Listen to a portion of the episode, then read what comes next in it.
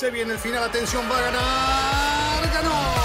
Es un podio muy especial. Nos hace vibrar a todos y lo mejor son los aficionados coreando su nombre. Ha sido una gran jugada estratégica del equipo, pero sin la habilidad del piloto para gestionar neumáticos no les habría dado la victoria. Y allí ingresa Checo Pérez al corralito luego de un gran premio de Mónaco apasionante.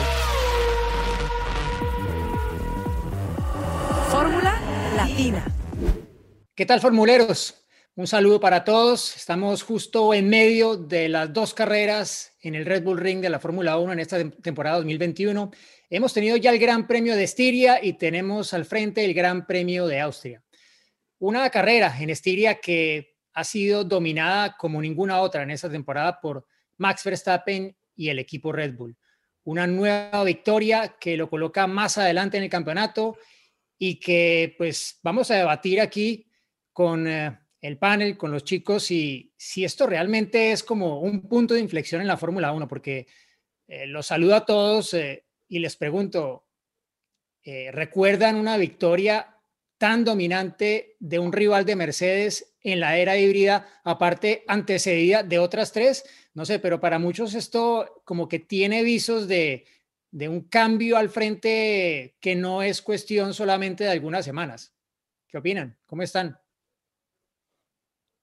Hola Diego. Hola Diego. Hola, Hola Viste que respetuosos que somos, no empieza nadie. ¿no? Claro, claro. bueno, por favor. Primero las damas. Claro, ya saben, no, no me cuesta empezar. Así que sí, Diego, eh, ¿cómo están todos? Qué gusto saludarlos. Efectivamente, creo que es un punto de, de inflexión.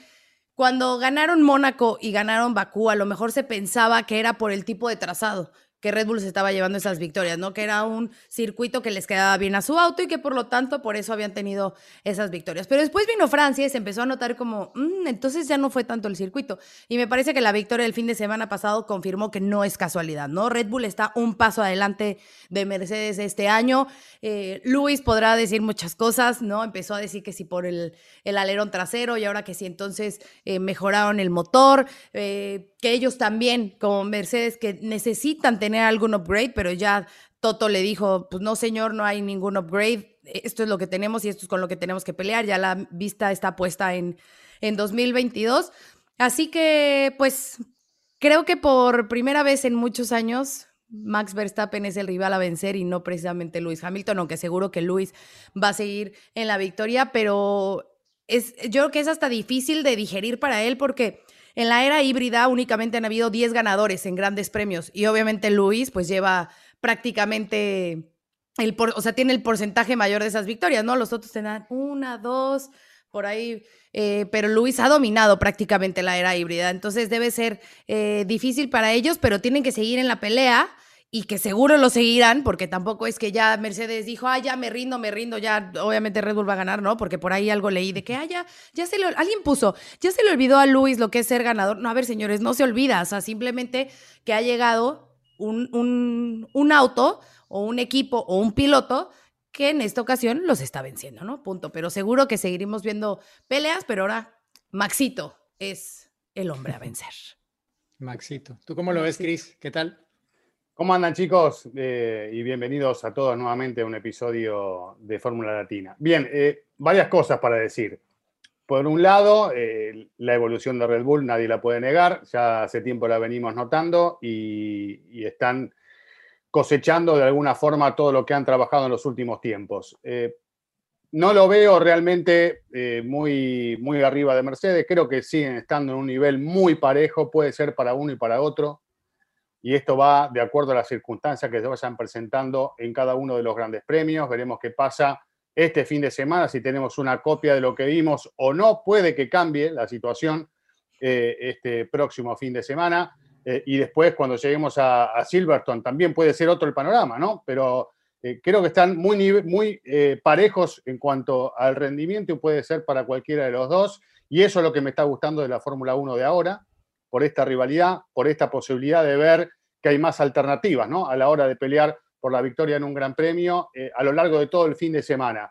Por otra parte, lo que decía Gis de, Toto Wolf, yo lo tomo como sacarme un poco de presión de encima. Digo, bueno, la verdad que ya estamos pensando en el año que viene, eh, se saca un poco de presión. si les va bien, hoy mira, no fue bien, y si les va mal, estamos pensando en el año que viene. Yo creo que todos los equipos están trabajando para el año que viene, porque Red Bull no va a esperar a diciembre eh, para ponerse a trabajar en el auto el año que viene. Ya lo está haciendo ahora y todos los equipos están eh, con, la misma idea, ¿no? Y con el mismo trabajo. Tienen gente desarrollando para el año próximo y gente trabajando en lo actual. De hecho, tengo entendido que va a haber actualizaciones, alguna que otra va a aparecer en Mercedes.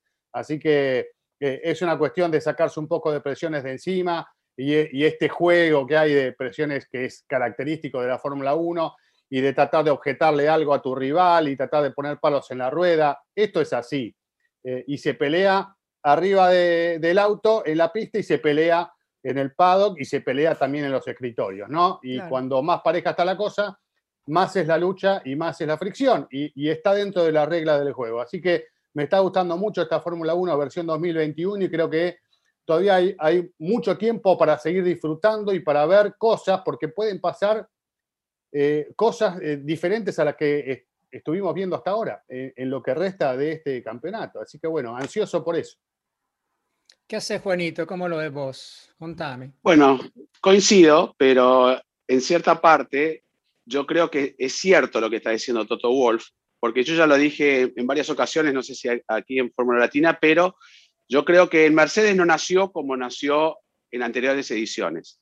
Eh, ya, ya hablamos de por qué, del rake, de estas limitaciones que hicieron aerodinámicas de bajar el 30%, y el Red Bull ya en Abu Dhabi el año pasado estaba demostrando que tenía un auto que era totalmente eh, competitivo y a nivel motor, chasis, piloto y demás.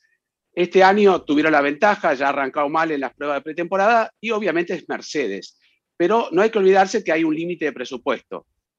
Em, Red Bull tiene que ganar el campeonato hoy sí o sí, este año, cuando está Honda. Se tiene que retirar con el campeonato con Honda. Tiene que poner todo en la parrilla ahora. No de relegar, obviamente no lo van a hacer el 2022, pero por ahora el 2022 es lejos. Tiene que dar un campeonato a Max para que Max se quede conforme en Red Bull, que se quede contento, ser campeón.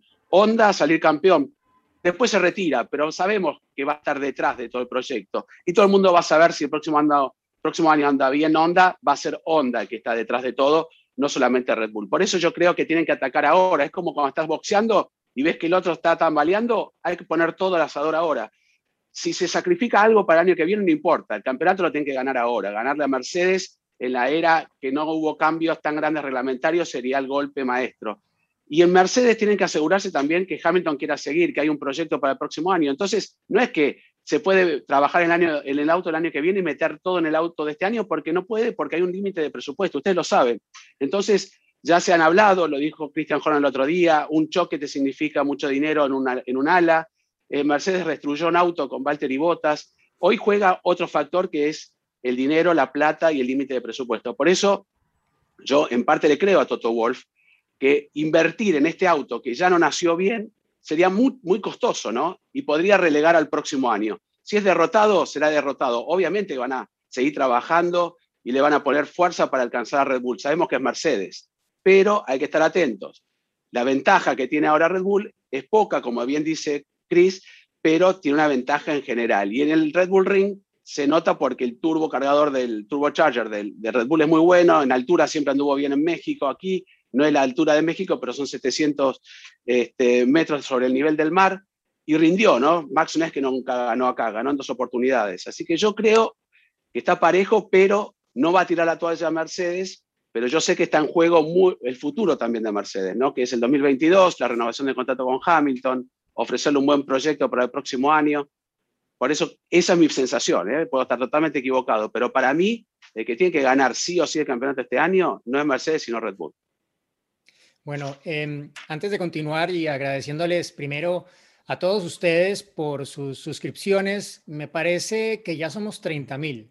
Podemos estar estamos llegando, estamos, llegando. Tal vez cuando salga este podcast ya estaremos en 30 mil gracias a los subscribe que van a dar en este momento algunos de ustedes. Y bueno, pedirles que si les gusta este episodio, les está gustando lo que les estamos contando, que nos den el like en este video porque eso también nos ayuda con el algoritmo de YouTube, por ejemplo, y obviamente también en las otras plataformas para que sigamos creciendo esta comunidad en este trabajo que pues es más una pasión y un divertirnos aquí dialogando entre nosotros para darles también un rato de entretenimiento a ustedes que son apasionados de la Fórmula 1 como nosotros. Oye, Diego, Em, aprovechando, estamos a nada de nuestro primer aniversario. A nada, ya, días.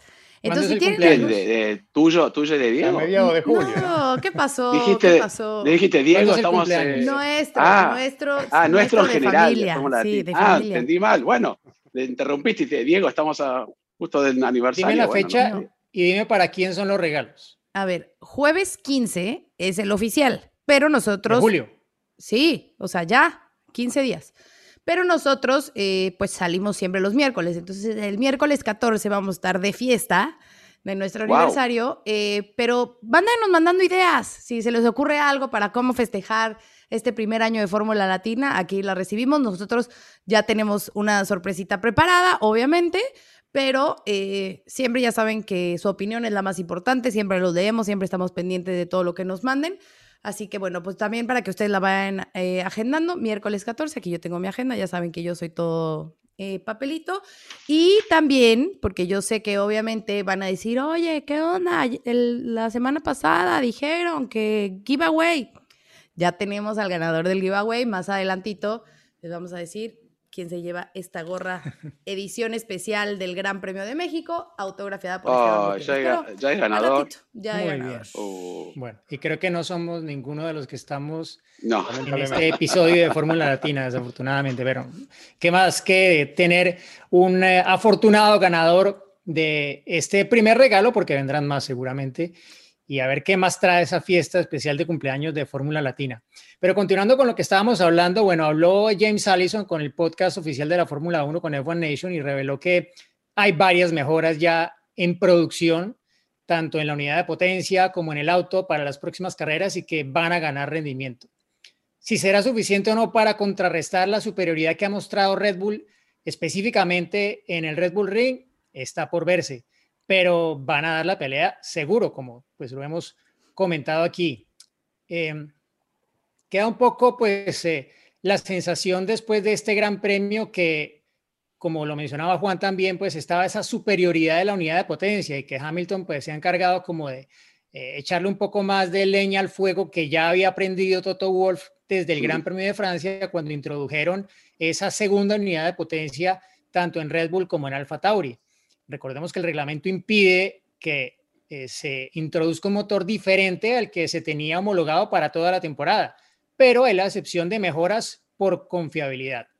Y se habla en torno a que, por un lado, Red Bull o Honda más bien ha liberado parte de la potencia que tenía, que sabía que podía conseguir, pero que no había demostrado por temas de fiabilidad, porque había una serie de vibraciones que aparentemente los tenían preocupados, pero ya han hecho las validaciones suficientes para tenerla efectivamente en esta segunda unidad de potencia.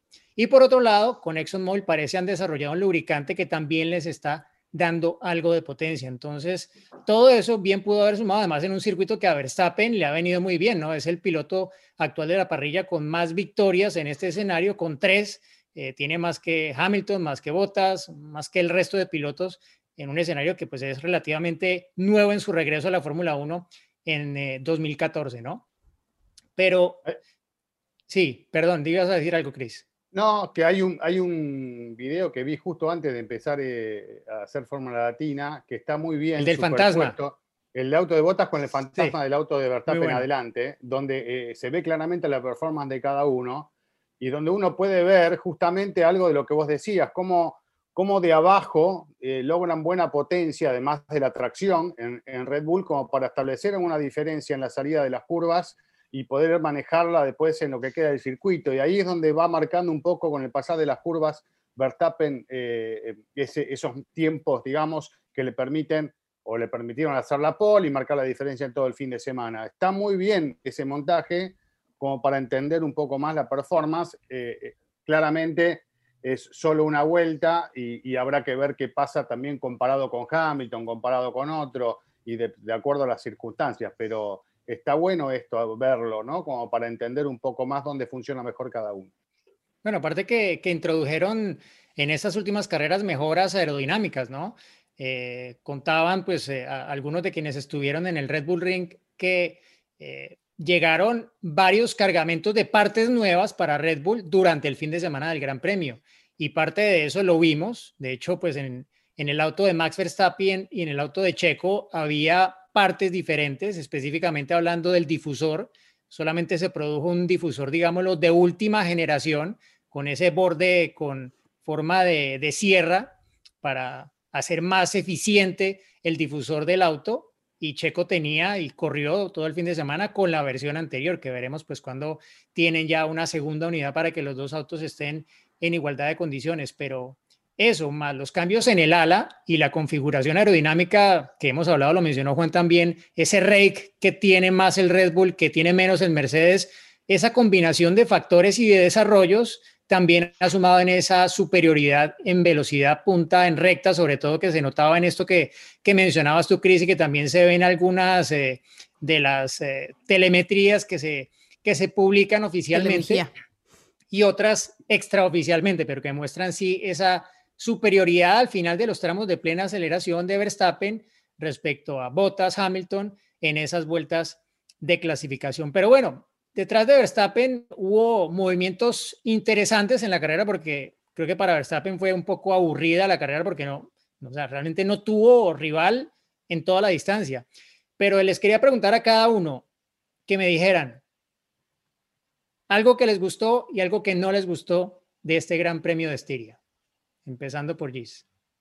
No, Juan, Ve, se nos está durmiendo, necesitamos activarlo. Venga, Juan. No, no, bueno, así estaba en la carrera. No, no me, o sea, siempre me gusta ver las carreras de Fórmula 1, me apasiona, por más que saque una diferencia enorme, no es representativa la diferencia igual de Max, fue representativa hasta los 17 segundos, 16, porque el compuesto más duro no le cayó tan bien a, a Luis. Luis pudo pelear por lo menos hasta la vuelta no sé, 25 estaba a 2 segundos, 3 segundos. A partir de ahí empieza a perder rendimiento. Cuando ponen los neumáticos más duros, ahí también Hamilton trató de, poder hacer esas vueltas en, en 1.8, abajo el 1.8 y a partir de ahí empieza a subir y ahí yo creo que se dan cuenta que ya era imposible remontar, salvo que, no sé, un safety car, algún accidente, algún problema.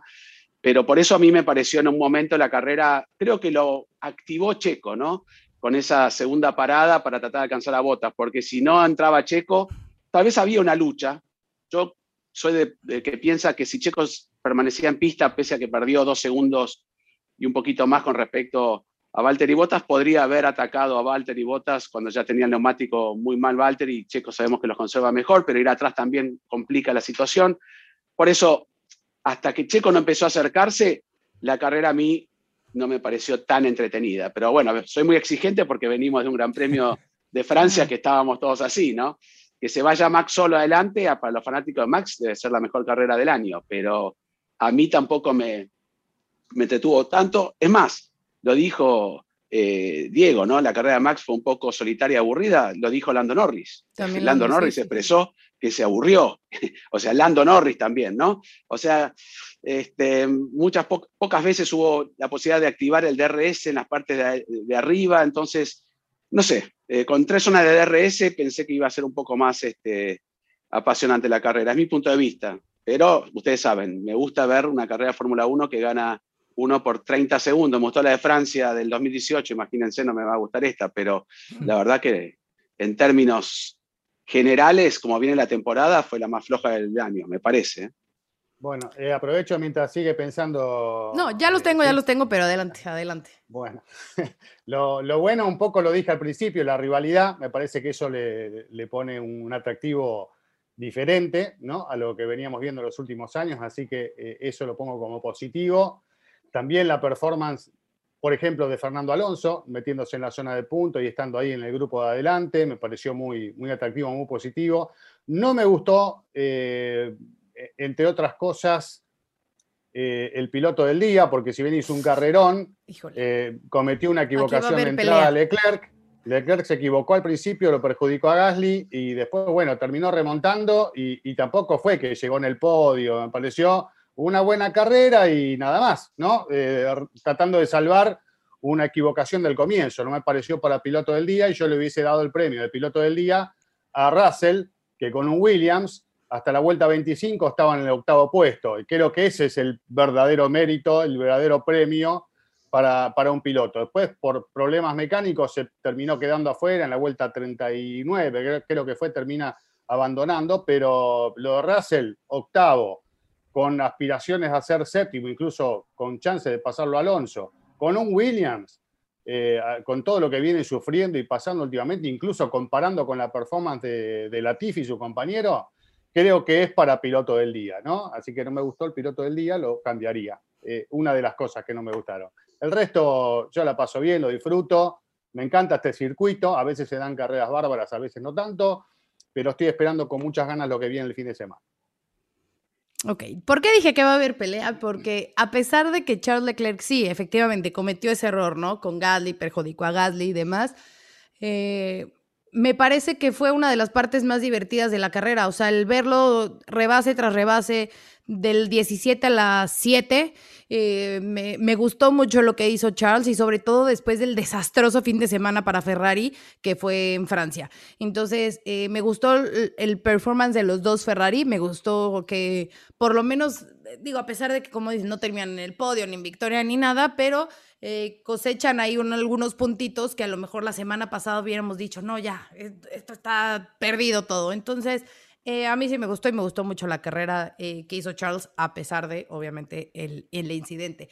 Y también yo había pensado en, en George porque tiene muy mala suerte. O sea, de verdad que tiene muy mala suerte. Ha, ha, estado en esa oportunidad, ¿no? Bueno, cuando el año pasado, cuando corrió con Mercedes, que ya sabemos todos, obviamente, la historia de lo que terminó siendo ese episodio. Eh, después, no me acuerdo cuando el contacto con Valtteri. Ahora, en esta ocasión, ya lo vamos a, responder porque es una de sus preguntas, que fue lo que pasó con, con George Russell, para que no se nos desesperen, se los vamos a responder también. Eh, pero sí, sí duele porque sabemos la historia de Williams, ¿no? O sea, esa eh, escudería histórica que siempre estuvo peleando por las primeras posiciones, que siempre fue eh, muy laureada. Y desde el 2000, 2014, que tuvo un extraordinario año, 2015 todavía estuvo, pero después ha venido en declive. Entonces, el poder sumar uno, dos puntitos, es oro puro para ellos. Oro y mucho dinero también, por supuesto, ¿no? Por lo que significa cada uno de los puntos eh, en el campeonato de constructores. Entonces, eh, eso sí no, no me gustó nada, pero bueno, pues así es el automovilismo y ojalá que este fin de semana pueda, ya sabiendo que tiene todo el ritmo y tiene el potencial, pueda eh, llegar ese, ese puntito para Williams y para seguir haciendo historia. Bueno, yo para cerrar este ciclo de me gustó, no me gustó, decir que me gustó mucho el, fin de semana de Lando Norris. Se mantiene con ese récord único de ser el piloto que marcaba puntos en todas las carreras. Aparte, en clasificación estuvo en la misma décima de los dos Mercedes. Y aparte, en la primera vuelta logró mantenerse por delante de un Red Bull, que él, viendo lo que hizo Max, pues debería haber estado Checo por delante de, Lando Norris desde la misma clasificación, ¿no? Y, le costó 10 vueltas adelantarlo durante la carrera, ¿no? Diría sobre todo más por lo bien que lo hizo Norris durante todo el fin de semana, eh, aprovechando pues al máximo McLaren que, como vimos luego en carrera, no está al nivel ni de Mercedes, ni mucho menos de Red Bull en particular en este escenario. Ya ha dicho Norris que necesita un mejor auto para poder aspirar a más y también porque sabe que Ferrari va a venir fuerte en otros circuitos. En particular aquí, Ferrari pareció haber resuelto el drama de los neumáticos, aparentemente cargando bastante de ala del auto, sacrificando velocidad en recta, pero ganando en curva, yendo tan rápido como los Mercedes y el Red Bull en curva, pero perdiendo bastante respecto a ellos en recta, ¿no? Sabiendo que ya traen un motor que, que viene rezagado, que ha recortado algo de terreno este año, pero que todavía no está al nivel de lo que pueden tener probablemente Honda y Mercedes. Y no me gustó, bueno, voy también un poco por el lado de, de Chris, eh, no me gustó sobre todo que no hubiera ningún pronunciamiento en torno a lo de eh, Gasly con Leclerc en la primera vuelta. Y lo entiendo, o sea, si ese va a ser el criterio siempre, ok, pero que sea consistente, porque sospecho que va a haber alguna ocasión en la primera vuelta en la que se va a decir, pero a ver, es un incidente de primera vuelta, ¿por qué me sancionan? Claro. Sospecho que va a pasar.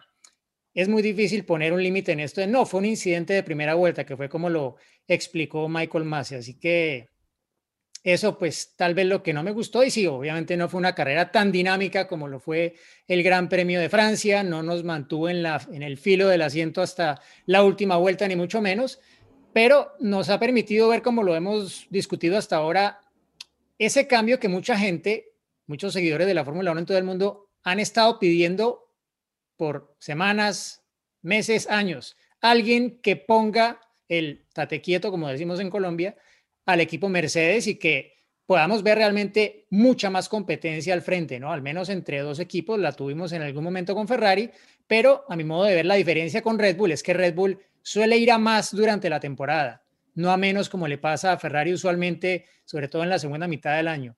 Así que, como lo decía Juan, con esta oportunidad que están teniendo, pues es seguro que no la van a desaprovechar como lo, lo están demostrando. Oigan, podemos hablar un poco. ¿eh? Perdón, pero hubo un poco de tensión sobre el final del Gran Premio con el avance de Checo, ¿no? con esta jugada para venírsele encima a Botas y, que le llegó justo a la cola. Creo que con. Él dijo media vuelta, bueno, una vuelta más. Caray. La cosa cambiaba. Hay que ver si Botas también estaba regulando, esperando la bandera a cuadros. Sabía que ya se terminaba el Gran Premio, ¿no? Si podía haber estirado un poquito más la diferencia, se había una vuelta más. Pero la verdad que, que esa arremetida final de Checo tratando de salvar un poco el fin de semana y lo que fue la carrera, eh, está claro que lo que le está faltando a Checo es la clasificación y ahí la cosa hubiese cambiado, ¿no? Eh, Totalmente. Eh, a pesar de que se quedó con el mejor tiempo en la Q2, bueno, no lo pudo reflejar en la Q3 con ese quinto lugar que lo terminó complicando, finalmente fue cuarto, ¿no? Por lo de botas, pero ahí hay que trabajar un poco más.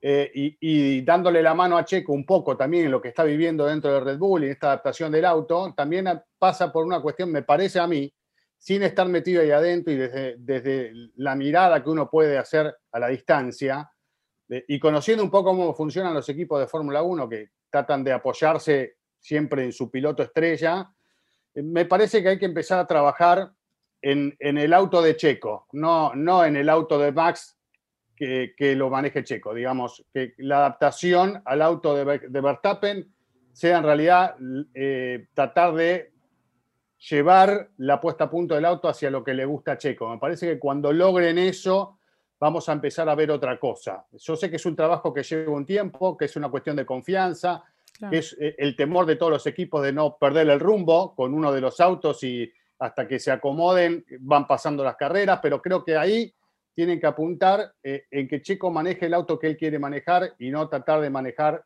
igual que Verstappen el auto que quiere Verstappen, ¿no? Pero Checo lo dijo, ¿no? Cuando estuvo con nosotros, creo. Sí, que no este, quería no, me acuerdo. No, no, por eso. Él decía que iba a perder más tiempo tratando de desarrollar su auto que adaptándose al auto de Verstappen, por lo menos en, este, esta parte del campeonato, ¿no? Yo creo que. No gana. Eh, bueno, sí, está bien, pero es difícil y el equipo también lo tiene que entender, no están peleando el campeón de constructores. Entonces, si él arriesga y le sale mal, no puede tener la posibilidad de que Mercedes le salte como pasó ahora, ¿no? Está bien, sacó más puntos, obviamente, eh, Verstappen con Checo para Red Bull, pero estuvieron ahí, eh, segundo y tercero Mercedes, y, ellos querían estar obviamente en el podio. Y como bien dijo Diego, tiene que ser 1-2 en un circuito donde demuestra, no estoy hablando para esto mal de Checo, al contrario. Necesita, como bien dicen ustedes, adaptarse en clasificación y tratar de exprimir el auto como está y que le traigan las mejores a Altenbaum, porque seguramente esas mejoras que mencionaban el difusor y algunos elementos que está así siempre utilizando Max afecta el rendimiento de Checo. Lo vimos que es rápido, ya va a venir.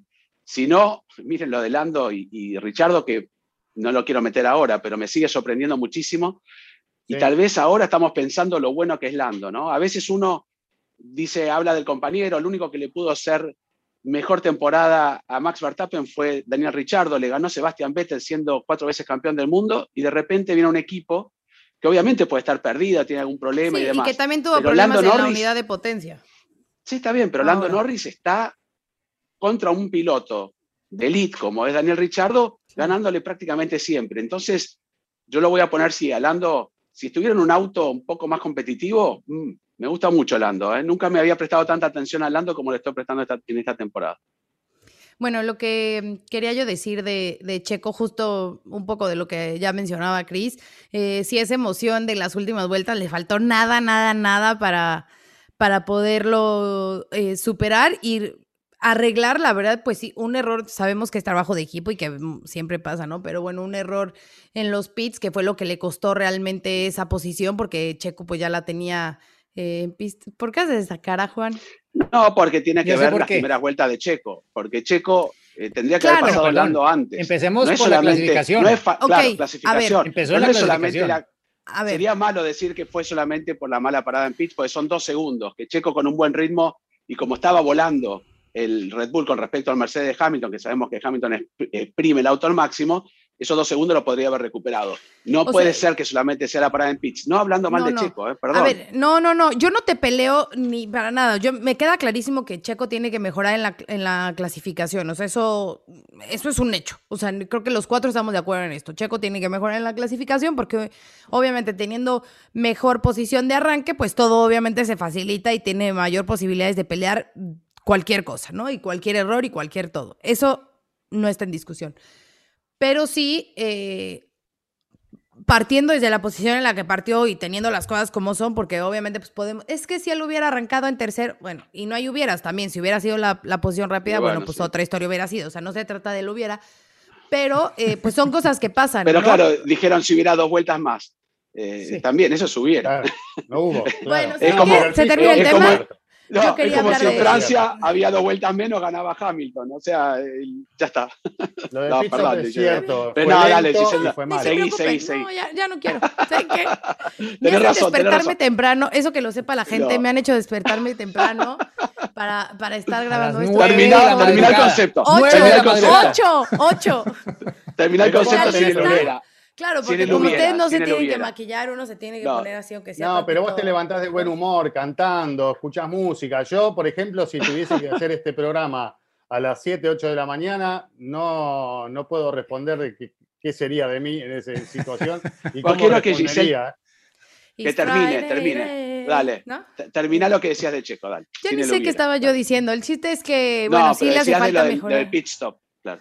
Ah, bueno, o sea, sí, digo, al final eh, ahí perdió la, posición con Valtteri, ¿no? Que porque Valtteri al parar después y salir, por más buena vuelta que fue la de Checo, porque fue muy buena vuelta esa que hizo al salir de los pits, pues no le alcanzó y ya después eh, tuvieron que optar por esa opción de hacer esa segunda parada para ver si lo alcanzaban. Si hubiera logrado hacerlo, como tú dices, Juan, con el neumático, no, pues es también obviamente un misterio. El punto es que terminó cuarto, pero yo lo que me quedo, más allá de que si hubiera que si vamos a dejarlo hubiera, yo creo que Checo cada vez se ve mucho más sólido en el auto, que cada vez se ve mucho más eh, en confianza, que cada vez eh, es más arriesgado también en sus movimientos, así que me parece que va por muy buen camino eh, el señor Sergio Pérez Mendoza. Excelente camino. El remo de, el remo de carrera creo que lo ha tenido todo el tiempo, ¿no? Lo ha tenido, es, es, si algo mostró desde la primera carrera en Bahrein fue el ritmo de carrera. Pero está claro, o sea, aquí no estamos descubriendo el agua tibia. Lo que le falta a Checo ya sabemos qué es. Y eso me parece que este fin de semana, si tenemos continuidad con el clima, que la tuvimos un poco contra lo que se esperaba, porque los pronósticos no se cumplieron para nada. O sea, los equipos alteraron completamente su programa de trabajo para el viernes pensando que no iba a haber práctica libre 2 y hubo práctica libre 2 en seco y práctica libre 3 en seco y todo fue en seco apenas algunas gotitas. Si se mantiene así, esto le va a dar continuidad a Checo. Es eso que él mencionó hace semanas de tener dos carreras en el mismo circuito para poder realmente construir sobre una base mucho más sólida.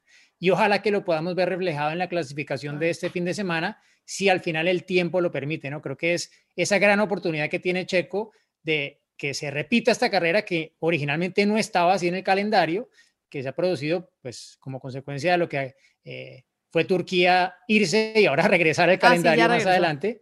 Eh, y esto pues creo que, creo que le da una oportunidad para eh, acercarse más a lo que él cree que es capaz de dar y que hemos visto por momentos en clasificación, que lo vimos en Imola.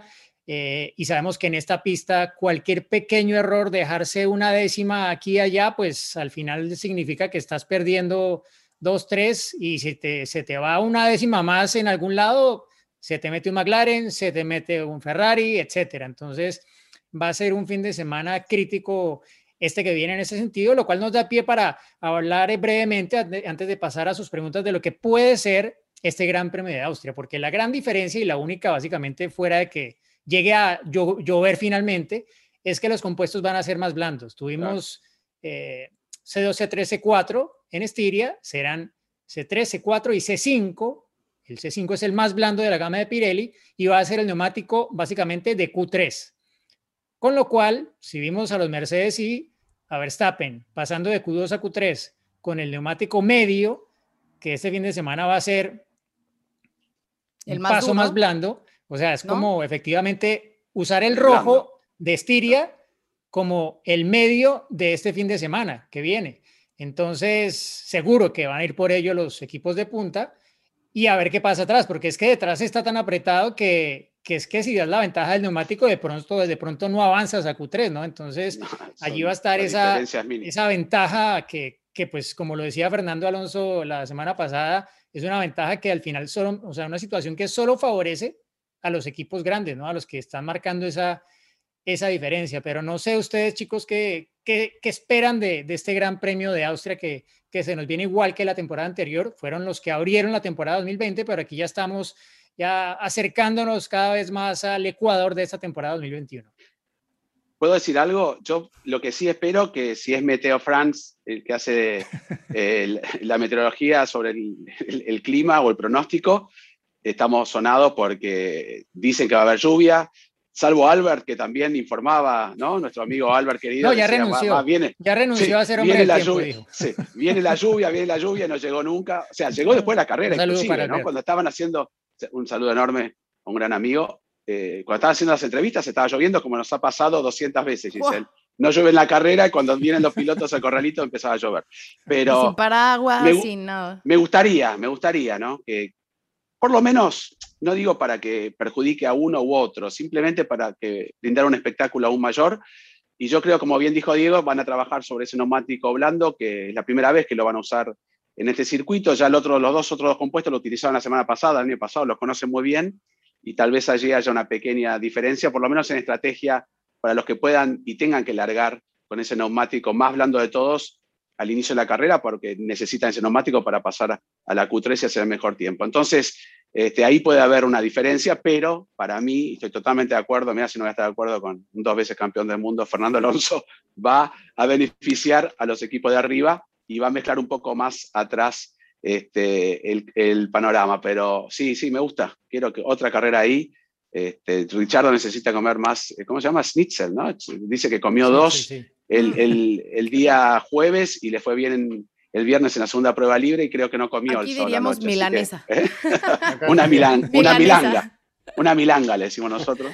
Este, Ay, qué rico, pero bueno, con unas papitas. Uf espero con ansias ese gran premio y con mucha lluvia, porque cuando llueve ahí también llueve. Una vez me tocó, voy a meter una mini anécdota, una vez me tocó volar, pues, o sea, desde México íbamos en el mismo avión con Checo, iba Luis Álvarez y Xavi creo también iba. Y llegamos justo a Alemania, en Frankfurt me parece, y, o sea, literal, de que lo primero que hicimos al aterrizar, de que vamos por nuestro snitch, que no sé qué, y así comiéndonos en el aeropuerto en lo que decíamos, abordábamos el, el otro vuelo, como desesperado, o sea, como si no hubiera, este, pues, como les digo, milaneses acá, pero no sé, saben un tanto distinto, ¿no? Son de cerdo, ¿no? Son, son de cerdo, con diferencia de... Puede ser, pero sí. Yo no opino porque no, no soy mucho de schnitzel. Uy, claro, porque avena, avena orgánica y integral, integral claro. No, nosotros sí, nos los dimos rico y de ahí ya nos quedé con las ganas de ir a comer al restaurante El Gaucho, ¿se acuerdan ahí en? Uy, yo sí fui. En, Colonia. que las dos veces que fui. ¿En dónde? En, en, Gras. Ah, en Gras. Ah, en Gras. Sí, que las dos veces que fui. Corte argentino, che. No, pero era, no era, estuve averiguando, no era ni de argentino ah, ni de uruguayo, ni, no, no, era local, pero bueno. Pues eh, buenísimo. Nosotros hasta compramos la. Venía como un sazonador y te lo vendían aparte. Es más, creo que puede que todavía haya un poco por aquí. Pero sí. volveremos, Chris, volveremos, no te preocupes. Seguro, seguro. Ojalá, sí, sí, por supuesto. oye, Chris Rival o qué? O algo Eh, más no, perdón. bueno. Ah. cerrar, El- cerrar un momento. 2019, perdón, Sí. quiero decir, el 2019, que ya mencionamos lo de Francia, también le compré todo el desayuno a Diego y además estaba con su hermano, que nos vino y compartimos un departamento muy caluroso, por cierto, Sí, pero, y con muchos mosquitos también, pero sí. eh, tenía sus este, avena orgánica, sus frutos rojos, eh, su yogur orgánico también, así que lo hemos cuidado bastante. Muy bien, muy Sí, bien. gracias a Dios me mantengo en forma y a los cuidados de, de Juan y todo el equipo. Eh, para cerrar el, tema de... ¿Perdón? Diego, perdón, para terminar, menos mal que no participaste del Tour de France porque están pegando unos golpes hermosos. ¿eh? Vos que te Uh, gusta bueno. Bueno, Ese sí, es que los- aficionado. Los, ciclistas deberían ir vestidos como los motociclistas de, de- de velocidad. El airbag. Pero no, Sí, sí. van, como dice mi papá, van, van en pelotas, sí, básicamente, sí, sí. porque las licras eh, protegen lo que protegen y, Ah. y el, la única Ah. protección grande es la del casco. De resto, bueno, es como Claro. si fueran desnudos. Pero eh, cerrando el tema de, de- de esta doble carrera, la última vez que tuvimos doble carrera fue el año pasado, el doble Gran Premio en Silverstone, ¿no?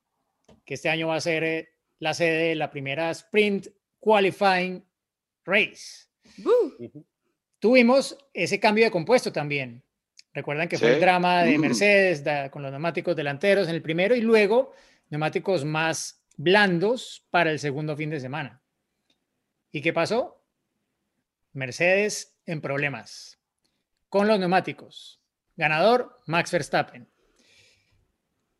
Este fin de semana que pasó en Estiria, fue evidente que Verstappen y en Red Bull en general llevaron mucho mejor la gestión del neumático, sufrieron mucho menos que. Mercedes, con lo cual creo que el impulso lo trae de nuevo Red Bull para extender esta racha ganadora a cinco victorias, que el récord que tienen ellos es de nueve, si no me equivoco, de la temporada 2013, las últimas nueve carreras del cierre de lo que fue la era de los motores atmosféricos V8, con ese cuarto título consecutivo de Vettel y de Red Bull. Diciendo esto, por favor, malas noticias de Grid Rival, no tengo que decir nada. Malas, Adelante, señor, eh, buenísimas, buenísimas. Señor González Rocco, por favor. Ya ven, No, ya no, vengo, no. me avisan, me avisan. Cada uno, cada uno da su puntaje y su posición. No se escape Mejía porque sigue siendo el puntero de Fórmula Latina, ¿eh? entre- de este grupo de cuatro. ¿Cómo? Sigue siendo el ¿Cómo? puntero. Por- claro, Yo está- recuperé un montón de puestos. yo- ¿eh? estamos un montón de estamos más puestos. cerca. Yo Claro. estoy 274, ahí. eh, Tuve una performance, Ya vienes ahí a rebufo. me- sí, pero tuve una performance así mediocre, ¿no? En este Gran Premio. Espero evolucionar el próximo fin de semana.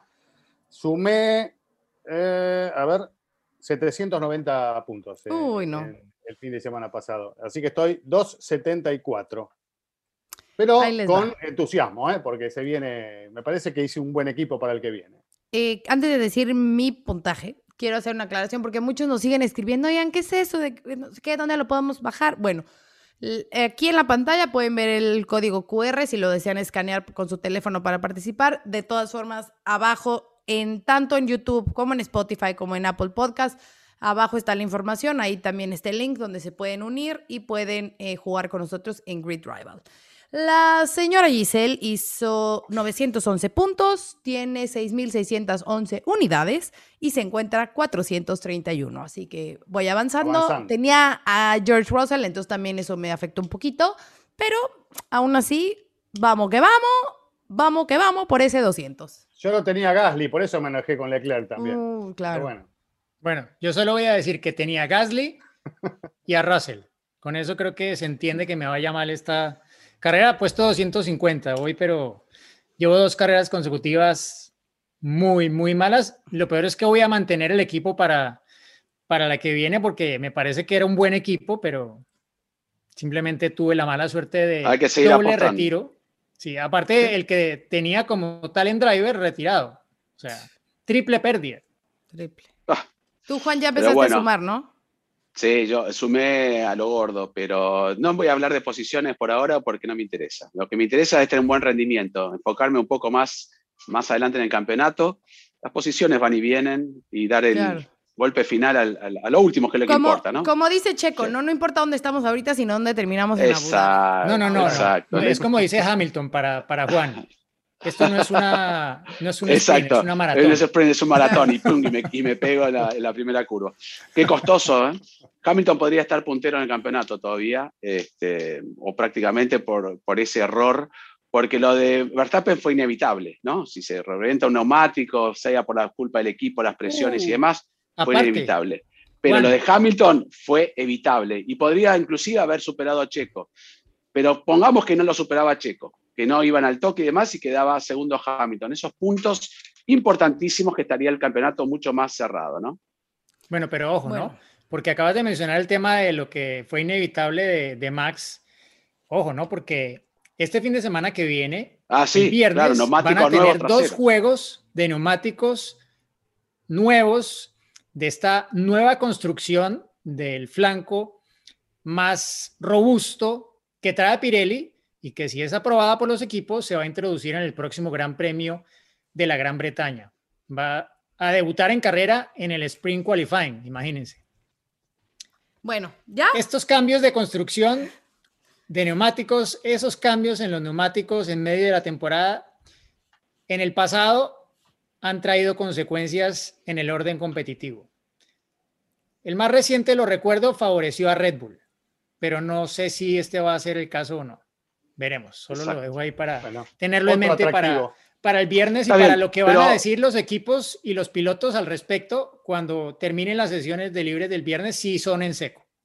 Ok. Perdón, Diego, y no me quiero meter en este tema porque podríamos discutirlo la próxima semana, pero esto de las reglas que perjudican a Red Bull, por, tal vez por los neumáticos, por la parada en boxes, ¿no? Que no lo hablamos a lo de botas y Ahorita lo vamos a hablar en las preguntas. Vamos a hablar en las preguntas, obviamente.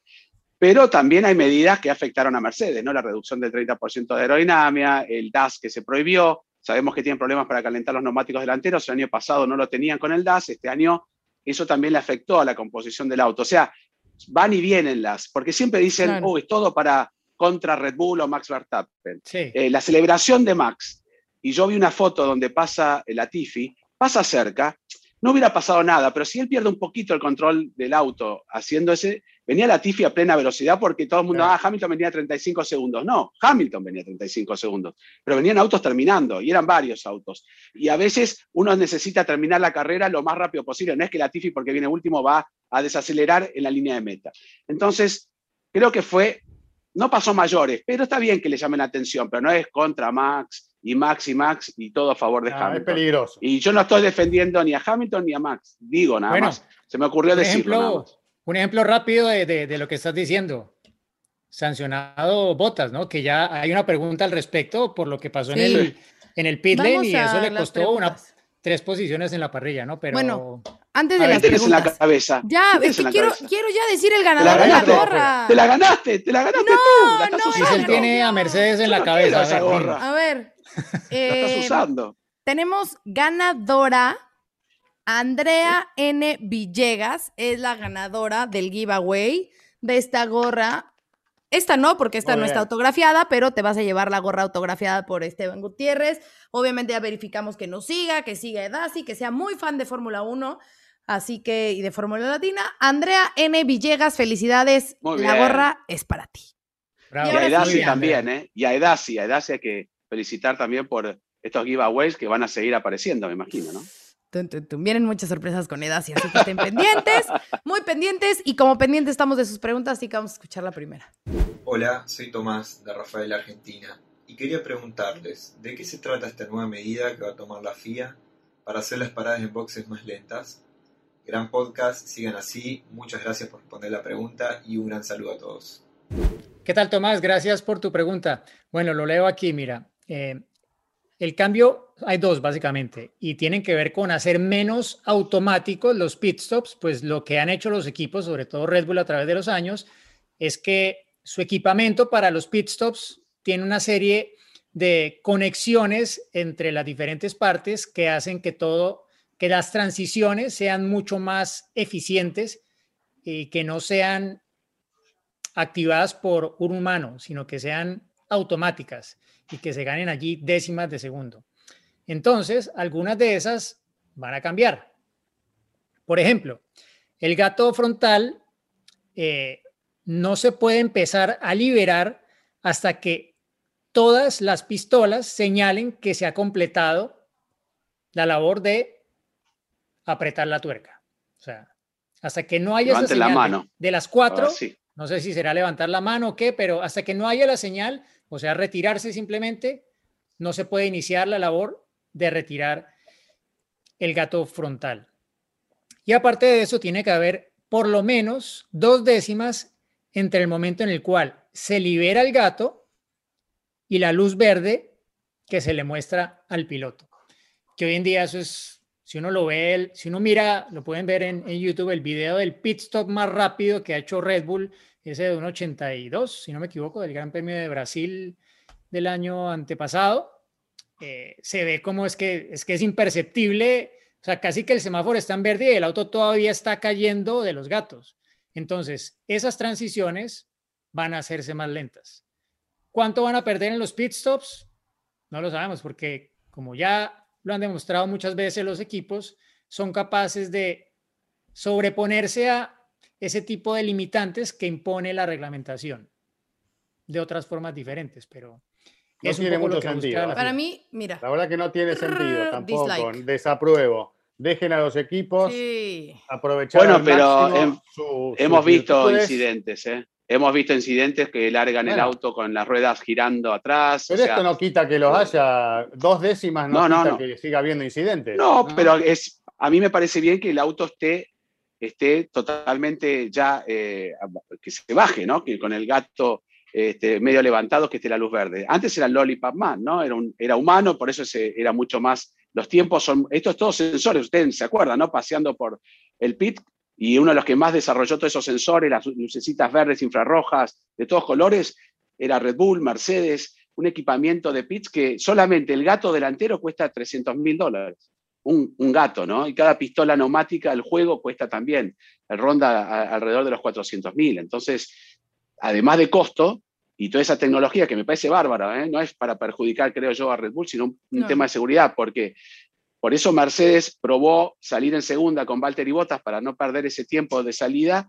Y este, Pero espera, espera, y espera, que hay una pregunta al respecto, Sí. Juan. Ah, perdón, No nos no me quiero adelantemos. adelantar, perdón. Pero, pero o sea, lo, lo, que, lo que sí es que es, en teoría, en aras de la seguridad, y es que en el pasado Gran Premio, no en este, eh, sino en Francia, eh, recuerdo que Alonso, por ejemplo, Sí. no sé si se acuerdan, tiene las ruedas traseras, o sea, él ya estaba liberando el auto y el gato Estaba trasero girando todavía no había bajado, ¿no? Entonces, Claro. son un poco de ese tipo de cosas, pero a mí también me parece que, no sé, es como cortar una ventaja a los que la habían conseguido, porque este no es el primer recorte que hacen de este tipo, ya se habían introducido limitaciones eh, en términos del equipamiento para los equipos hace un tiempo y esta ya es una un poco más eh, drástica que busca hacer mucho más humano el trabajo y la interacción entre los diferentes miembros del equipo en esa parada en boxes.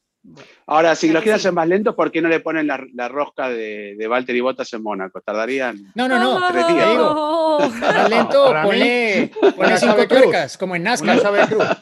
La Claro, cruz o, tenés o dos baúl, mecánicos, sí, o como hacían antes y que le golpeaban, ¿no? Una masa, claro, con la masa y Ya, vamos a la que sigue. Hola formuleros, mi nombre es Ian. Mi pregunta es, en la parada de Russell, uno de los mecánicos tenía un tubo de oxígeno o de algún gas. ¿Qué es lo que le introducían al auto? Gracias, muy bueno su podcast. Hola Ian, ¿cómo estás? Sí, efectivamente, le estaban eh, poniendo nitrógeno. Nitrógeno porque el auto de Russell tenía pérdida de presión neumática en el motor, entonces era necesario ese nitrógeno para las válvulas. Y de ahí pues se fue desencadenando todo el problema hasta que tuvieron que retirar el auto, una ¿cierto? lástima. Ahora, ahora digo una cosa, perdón, no lo quiero extender, ¿no? Pero Russell anduvo muy bien el viernes, con buena potencia, con buen ritmo de carrera. También en, en carrera. Mercedes no estará probando un poquito más ese límite que decías, darle un poquito más. ahí. No, darle un poquito más, más a su finito piloto. Claro, y probemos a Claro. ver si nosotros podemos ganar un poquito más con Russell, obviamente, que inclusive es piloto tester de ellos y tal vez futuro piloto. Para mí, me llamó mucho la atención cómo corría ese motor de George Russell, además de la habilidad de George Russell, pero terminó teniendo un pequeño problema, ¿no? Sí, sí, puede ser. Sí, bueno, yo, yo diría que, no sé, yo no creo tanto, pero bueno, está, estará por verse. Yo, yo diría que más le preocupará a Mercedes saber qué pasó, porque donde eso le pase a uno de los Mercedes, Sí. Complicado, ¿no? Eh, Bueno, a pues Gali también, ¿no? en algún momento yo pensé que eso iba a preocupar a Honda, evidentemente no le preocupó mucho. No, no, es que, al final es que tú piensas si la fiabilidad puede decidir el Mundial este año fácilmente, ¿no? Cuando estemos llegando al final de la temporada veremos si hay alguno que tiene que penalizar y eso puede llegar a, a tener que ver con el resultado final del campeonato, pero para acabar de explicar brevemente lo que, lo que mencionaba Giselle, o sea, los Fórmula 1 hace muchos años funcionan con un sistema de control de válvulas que no depende de resortes metálicos sino que funcionan con un gas, con un gas, digámoslo, comprimido y ese gas, si se acaba, pues dejan de funcionar las válvulas y deja de funcionar el motor, así de fácil. Entonces tenían que rellenar el tanque de nitrógeno para que siguiera funcionando el motor y desafortunadamente eso no fue, o sea, no bastó haberlo hecho dos veces incluso, porque al final se tuvo que retirar infortunadamente de la carrera George Russell. Bueno, pues vamos a escuchar otra. Hola Giselle, Cristian, Diego, Juan, saludos desde Buenos Aires. Les quería preguntar, ¿qué estaban intentando Botas y Mercedes durante esa salida en falso del pit el día viernes?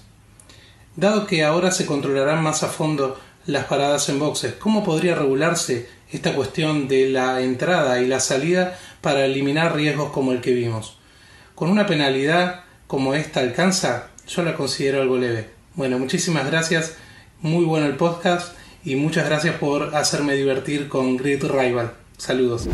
Bueno, amigo, gracias por tu mensaje y por tu pregunta. Eh, simplemente fue una equivocación de Valtteri en esa oportunidad de salir de boxes, neumáticos fríos, aceleró de más, se cruzó, generó un riesgo, eso está penalizado por el reglamento, vino allí la sanción y terminó complicándose parte del fin de semana. Digamos que ya hay mecanismos para sancionar este tipo de cuestiones y después cuando cambien, si es que terminan cambiando en Hungría las paradas en, los boxes, en los pit stops, no tendrán mucha relación con, esta situación, que fue una equivocación, ¿no? Eh, una situación desafortunada que vivió el finlandés eh, y que, bueno, es un capítulo más entre tantas que le está pasando últimamente y no, le salen las cosas. Esperemos que empiece la buena racha de, de botas en el corto plazo para que se olvide de todos estos momentos feos, ¿no? Pero no, hay mucho más para, decir de lo que pasó con Valtteri, ¿no? Sí, lo que creo que igualmente intentó algo que no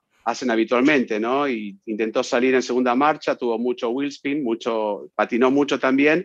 Por eso yo en algún momento dije, bueno, si es un accidente, vale, bueno, él reconoció que intentó algo nuevo y ahí está también la falta de, este, de improvisación, me refiero a, que podía pasar algo. Si es algo nuevo, no, no es algo que hace habitualmente este, y tuvo la consecuencia. Por eso, bien penalizado, me parece. Tampoco muchos decían, no, es muy leve, no sé, que le saquen el registro, que lo echen de la Fórmula 1. Eh, sí, porque, no, porque decían, si estuviera los mecánicos estaban ahí parados, y sí, si Verstappen en vez de pegarse para el lado derecho se pegaba a la izquierda, siempre el si hubiera este, es un poco relativo. Pero Yo creo que este episodio lo vamos a llamar el si hubiera. y si hubiera. Si hubiera, sí. Y si hubiera. Pero ojo, eh, solo para acabar de explicar por qué estaba haciendo eso Botas, ¿no? Porque el, motivo por el cual lo hicieron es que en Francia ellos se quedaron rascándose la cabeza de cómo perdieron en los undercuts con uh, Max Verstappen, ¿no? Porque si se fijan los tiempos de parada en box, por ejemplo, de Hamilton, si no me equivoco, su parada fue más rápida que la de Verstappen cuando acabó perdiendo con un undercut de Verstappen en esas paradas, eh, las iniciales que desencadenó el propio equipo Mercedes con, con botas intentando hacerle el undercut a Verstappen y luego obligando a Verstappen a parar en la vuelta siguiente. Bueno, esa parada de Verstappen fue más lenta que la de Hamilton dos vueltas después. Pero si tomamos el tiempo total del paso por el pit lane, desde que entran hasta que salen, contando la parada, a pesar de la, rápida, la parada más rápida de, Hamilton, su tiempo en boxes era mayor y por un par de décimas que el que había tenido Verstappen. Entonces, lo que estaban ellos buscando es, bueno, ¿dónde nos puede ganar tiempo? El límite de pits es, o sea, el límite era 60 kilómetros por hora. Entonces, ¿dónde nos puede sacar diferencia? O entrando o saliendo de su caja, del lugar de atención. Y lo que estaban buscando era una forma de ser más eficientes al momento de que cae el auto de los gatos y arrancar mucho mejor. ¿sí? Porque no es lo mismo que una salida desde la grilla, ¿no? Porque el auto está suspendido en el aire con los gatos, cae, o sea, ser más eficientes en todo eso para ser tan rápidos como, como, como Mercedes, como, Red Bull, perdón, en, en el paso total por el pit porque en una guerra tan apretada como es la que están teniendo, o sea, cualquier décima al final te marca la diferencia. Y, si tú ves la repetición de cómo llegaron a esa curva 1, o sea, esas dos décimas le costaron efectivamente la posición a, a, Hamilton en ese momento con, con Verstappen. Esto lo vemos siempre en los ah, ensayos, como paran y, patinan para generar caucho, para que la salida sea más, veloz y no quedarse patinando tanto. Así que también tuvo por ahí que ver un poco con esto. Claro. Entre todos los grandes premios que he tenido varias veces, y no una sola vez, muchísimas, que siempre me ha tocado estar en el pit lane, este, me he tenido que prácticamente correr y he visto autos que no llevan puesto a los mecánicos de los que están adelante de casualidad. Esta vez fue muy grosero, ¿no? Pero es, no es un lugar eh, fácil de estar, pero me ha pasado autos que directamente derrapan.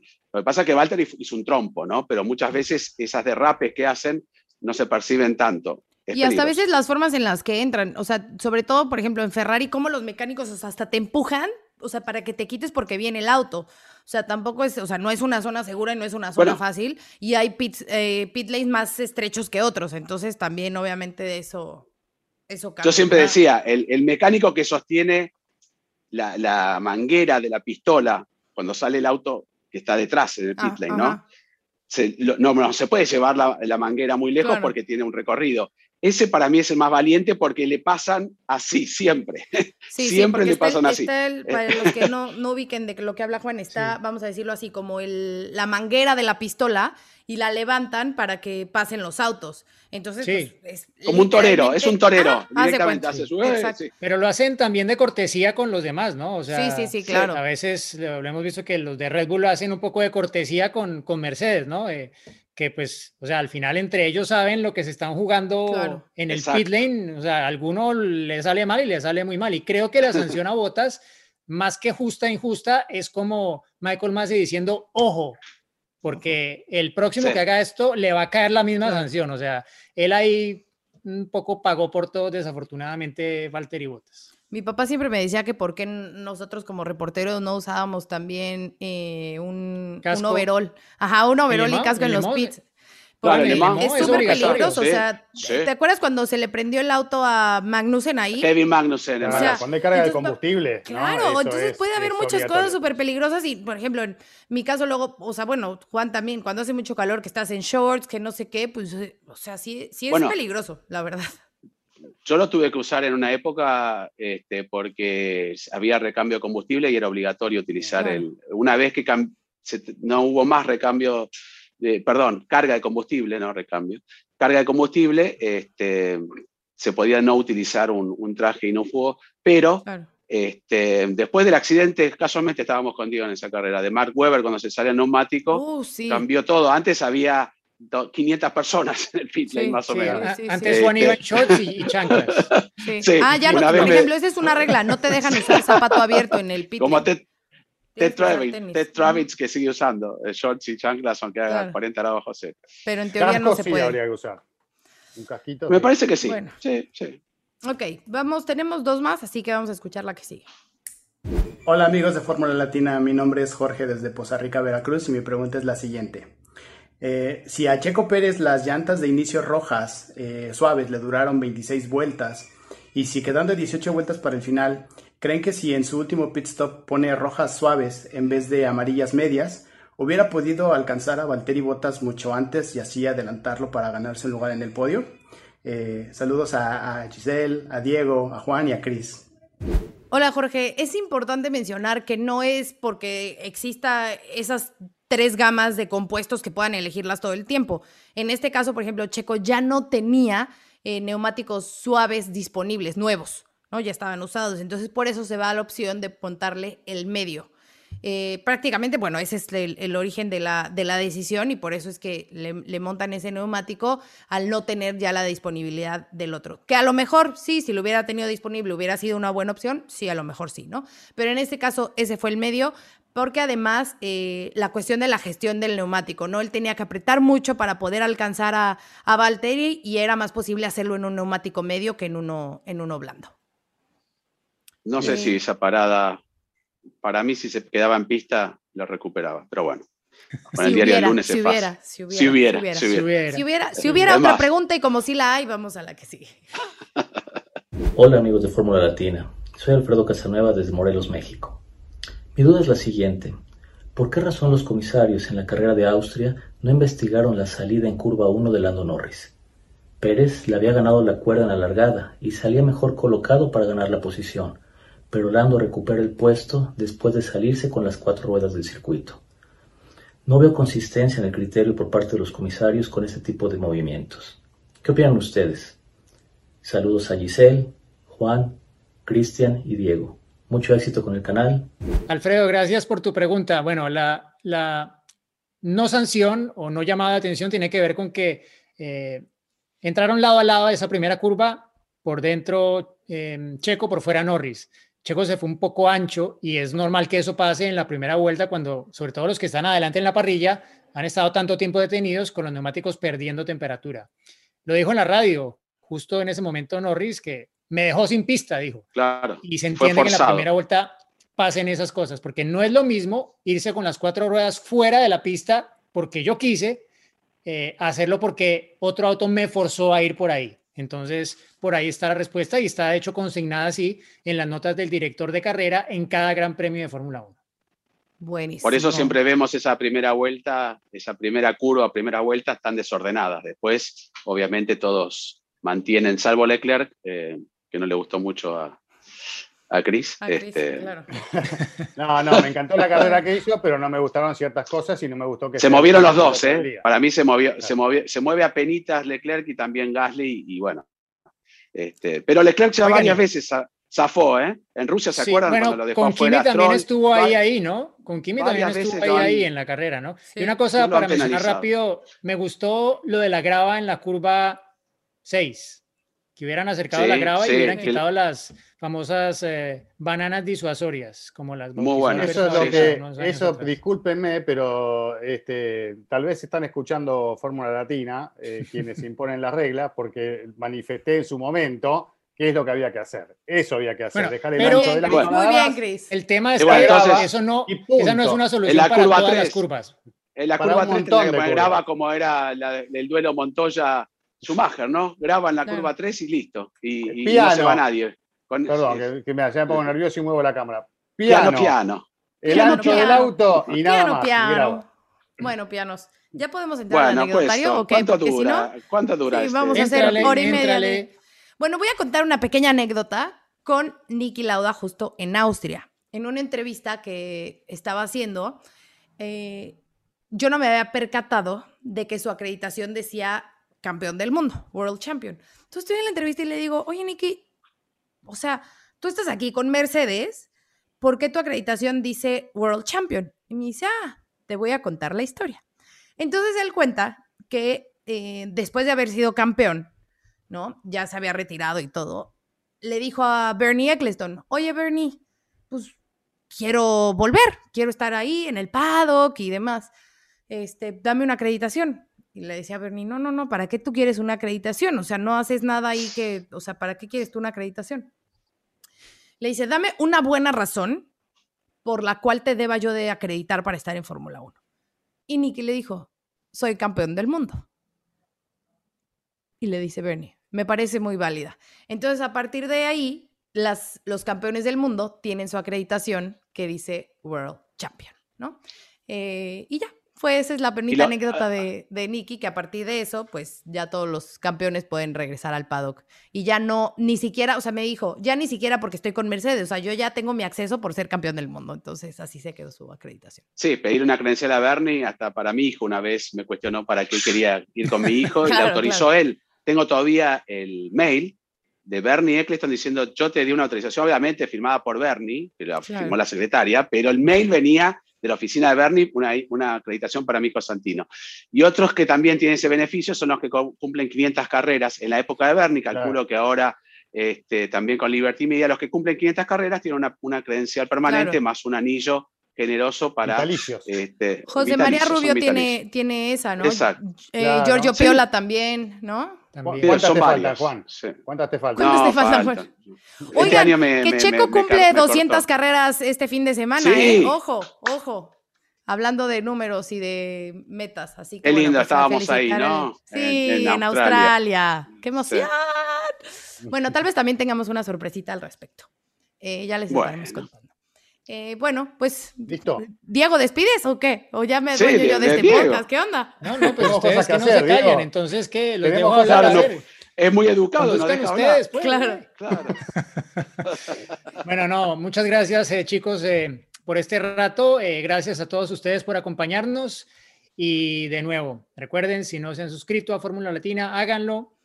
Pongan las alertas para que reciban la notificación cuando ya esté Y saliendo nuestro siguiente episodio o mal. nuestro bonus track. No olviden, hasta antes de la clasificación hay tiempo para conformar su equipo de Grid Rival. Eh, empieza el lockdown, el confinamiento del equipo de, lo- de Grid Rival a partir del momento en el cual inicia la sesión de clasificación. Así, si no se hizo, como me pasó Además a mí. de Fórmula Latina. sabe. Además de Fórmula Latina, cada uno tiene un Instagram. Si quieren preguntar y tener algún consejo, si quieren algún consejo mío, no vengan. No vengan porque No, en, en estos días subes, ¿no, Sí, Meji? tus si claves. las claves si de quiero, para si quieren ir para abajo, vengan y Consejos. me preguntan. Consejos. Si quieren ir- Consejos, pero no me responsabilizo. Órale. Ya vieron, Bueno. ya vieron cómo me fue mal a mí este fin de semana y el bueno, anterior todos cómo se una me olvidó. Entonces, Miren, Hamilton se equivocó en Azerbaiyán. Y es, Estamos tomando impulso, Mejía. Bueno, es un mundial en el que todos cometen errores y al final Exacto. quien gane será quien cometa el menor número Menos. de errores. Diciendo esto, les agradezco, nos despedimos, hasta la próxima. Se viene el final, atención, va a ganar.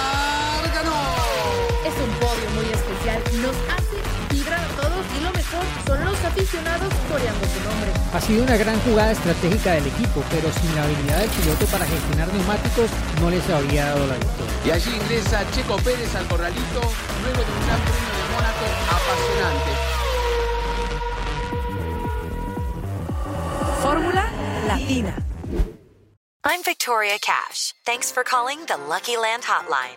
If you feel like you do the same thing every day, press 1. If you're ready to have some serious fun for the chance to redeem some serious prizes, press 2. We heard you loud and clear. So go to LuckyLandSlots.com right now and play over 100 social casino-style games for free. Get lucky today at LuckyLandSlots.com. Available to players in the U.S., excluding Washington and Michigan. No purchase necessary. VGW Group. Void prohibited by law. 18 plus. Terms and conditions apply.